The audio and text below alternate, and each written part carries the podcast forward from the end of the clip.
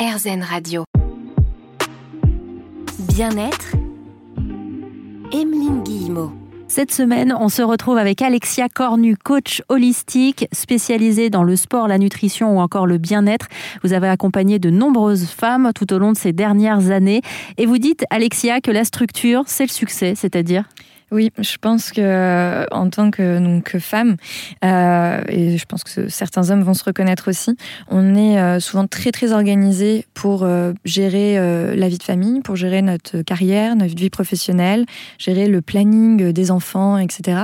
Mais quand il s'agit de nous, bizarrement, bah là il y a plus rien quoi. Il n'y a plus personne, plus de structure. Donc on n'a aucun problème à prendre des rendez-vous pour les personnes euh, de notre entourage. Mais quand c'est pour prendre rendez-vous pour nous, bah, pour aller euh, faire un tour chez le médecin une fois par an, euh, aller voir si tout va bien, ou prendre rendez-vous pour bah, se faire du bien, aller se faire les ongles, aller chez le coiffeur, etc. En général, on a tendance quand même à se faire passer pour la, un peu la, dernière roue du carrosse. Et donc on ne s'applique absolument pas ce qu'on applique en fait dans tous les autres domaines de notre vie. Euh, on ne se les applique pas. des fois, j'ai des femmes qui me disent Je suis pas organisée. Quand je regarde comment elles mènent leur carrière, leur vie professionnelle ou la vie de la maison, je me dis Non, si, si. Il y a de l'organisation, clairement. Mais en fait, c'est d'avoir le, le, mindset, donc euh, l'état d'esprit, de se dire Mais en fait, cette organisation que j'arrive sans problème à appliquer à plein de secteurs de mon quotidien, pourquoi est-ce que je me l'applique pas à moi-même? Et souvent, en fait, on ne s'autorise pas forcément à mettre autant de temps, à mettre autant d'énergie dans la structuration de son propre planning, ou alors on se dit que, bah, au final, on mérite peut-être pas de s'accorder autant d'importance parce que c'est un peu égoïste de prendre du temps pour soi, etc. Alors que pas du tout, en fait. Moi, je rappelle souvent ce concept comme dans l'avion, euh, quand les masques tombent, on vient d'abord mettre le masque sur soi avant d'aider les prochains. Et je pense qu'en en fait, on est dans une société où euh, très souvent, en fait, on va aider les gens autour de nous et on va complètement s'oublier. Et j'aime bien rappeler en fait aux personnes que je coach que c'est en étant bien elles-mêmes, puisque je coach essentiellement des femmes, qu'elles vont pouvoir être bien. Et souvent, je leur mets le petit argument aussi de leur dire, ok, très bien, parce que quand je leur parle à elles en direct, des fois, ça parle pas. Donc je dis, ok, très bien ta fille, ta sœur, ta meilleure amie, qu'est-ce que tu lui dirais si elle s'infligeait ce que tu es en train de t'infliger? Et en fait, par effet miroir, je dis, retire deux secondes tes lunettes et, mets les lunettes de quelqu'un d'autre et regarde ta situation. Et en fait, souvent, quand on prend un petit peu de recul et qu'on voit sa situation, on se dit, bah non, mais si ma meilleure amie faisait ça, je lui dirais, bah non, change tout de suite, ça, ça, ça. de toute façon, euh, tu as vu la vie que tu mènes, tu devrais t'accorder plus de temps pour toi. Mais en fait, on ne se l'autorise pas. Et donc des fois, c'est de mettre les lunettes de quelqu'un d'autre et d'avoir un regard extérieur sur son quotidien pour se dire, mais en fait, si, il faut. Et, et souvent, en fait, quand on est mieux dans son corps, dans sa tête, dans sa vie, euh, tout le cadre amical, familial, professionnel bénéficie de ce bien-être. Et je vois dans les transformations que j'ai sur certaines femmes où au final elles étaient très effacées par exemple au travail parce que elles osaient pas, elles ne se donnaient, pas l'autorisation de, bah, de briller davantage et que le jour où elles se sont donné cette autorisation là en fait elles ont embarqué toute l'équipe avec elles et en fait elles ont élevé le niveau de tout le monde. Et donc, euh, se dire, bah voilà, je, je me donne l'autorisation d'être mieux dans mon corps et de prendre du temps pour moi et de montrer l'exemple. De montrer l'exemple. Souvent, euh, si on, montre l'exemple d'une femme euh, qui ne prend pas soin d'elle, qui euh, se couche trop tard le soir, qui mange sur le pouce, qui prend pas le temps de s'occuper d'elle comme elle devrait le faire, eh bien, on se dit après, quel exemple on donne en fait aux gens autour de nous? Alors qu'à l'inverse, je pense que quand on se donne l'autorisation de se dire mais je prends du temps pour moi, pour faire du travail d'écriture, je prends du temps pour euh, méditer ou pour faire mon sport ou pour euh, je prends le temps de manger correctement, en fait, on montre aux personnes autour de soi que c'est OK de le faire. Et donc on dit le message qu'on envoie à ses enfants ou à son mari ou euh, voilà sa femme, ce message-là, c'est bah regarde en fait moi je le fais donc bah toi aussi tu peux tu peux le faire. Et donc se donner l'autorisation de le faire à soi-même, c'est aussi montrer par exemple que les autres ont le droit de le faire aussi. Donc c'est de devenir aussi une source d'inspiration pour les autres. Totalement. En, étant capable effectivement de se donner euh, du temps pour soi. D'ailleurs, RZN Radio, vous êtes au bon endroit. Hein. Je vous rappelle qu'on est une radio 100% euh, positive et qu'on vous propose régulièrement des sujets sur le mieux-être, mieux agir, mieux se sentir au quotidien. On va continuer à cheminer ensemble dans un instant avec Alexia Cornu sur RZN Radio. Bien-être, Emeline Guillemot. Chaque semaine sur RZN Radio, on part à la rencontre ensemble de celles et ceux qui vous donnent des pistes pour vous sentir mieux au quotidien. Ça reste des pistes, hein. il faut encore réussir à trouver parfois la bonne personne. En matière de développement personnel, il y a énormément de choses qui se font aujourd'hui et qui se défont aussi, je suis obligée de le dire, parce que ça s'éparpille un peu parfois.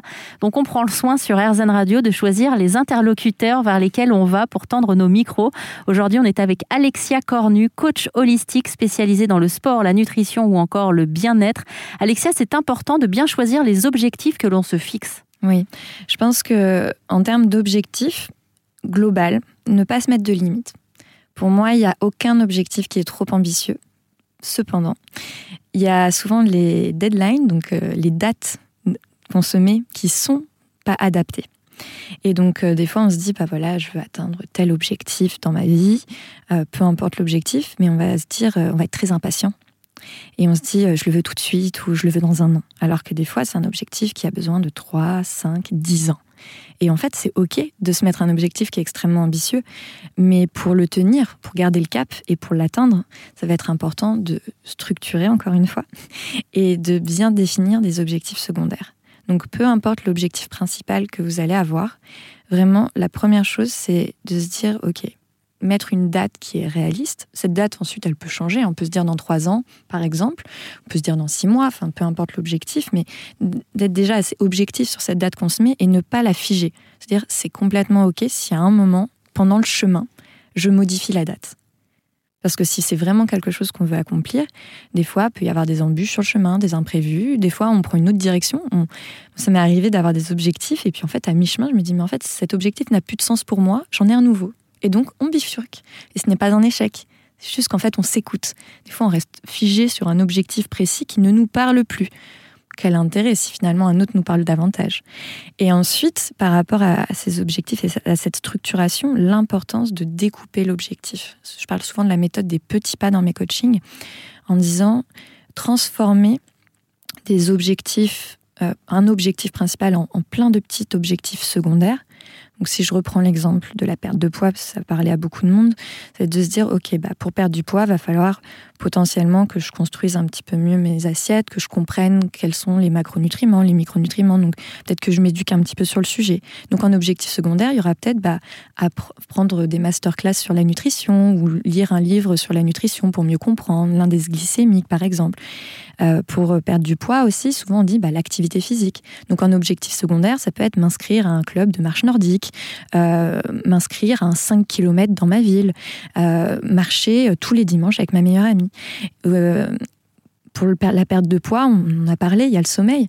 Se dire, bah voilà, euh, aller me coucher peut-être euh, un petit peu plus tôt, ou alors mettre en place une routine du soir pour avoir un sommeil de meilleure qualité, ou avancer un petit peu l'heure du repas de mon dîner pour mieux digérer et donc du coup avoir un meilleur sommeil. Donc en fait, c'est vraiment de se dire, l'objectif principal, c'est bien, c'est cool, il est là, mais on s'en fout un petit peu. Ce qui est important, c'est tous ces petits objectifs secondaires. Et ensuite, ces objectifs secondaires, va falloir qu'ils soient à la fois précis, mesurables, quantifiables, avec une date. Parce que sinon, en fait, on part dans tous les sens. Et donc de se dire, bah voilà, de vraiment, euh, si par exemple on se dit, bah le livre, ok, très bien, le livre pour la nutrition, se dire, bah quel jour je l'achète? Ok, bah ça, ce sera mon objectif de cette semaine-là j'achète le livre et je le lis. Bah, par exemple, je dédie une heure euh, tous les jeudis et euh, samedis pour lire ce livre. Et on, vraiment, on, les rend concrets et on transforme ces objectifs secondaires en actions concrètes, mesurables, quantifiables, avec des durées de temps. Parce qu'en fait, sinon, bah, on passe pas à l'action et puis cet objectif reste un, rêve un petit peu lointain. Alors que cet objectif qui, qui peut parfois être un rêve, quand on le découpe en objectifs secondaires, puis qu'on le découpe en actions concrètes, et que ces actions concrètes, on sort l'agenda, qu'on se dit, OK, tel jour, tel jour, tel jour, je vais faire ça, je commence à passer à l'action, je, fais un pas vers mon objectif final, même si sur le moment ça paraît insignifiant, parce que c'est un tout petit pas.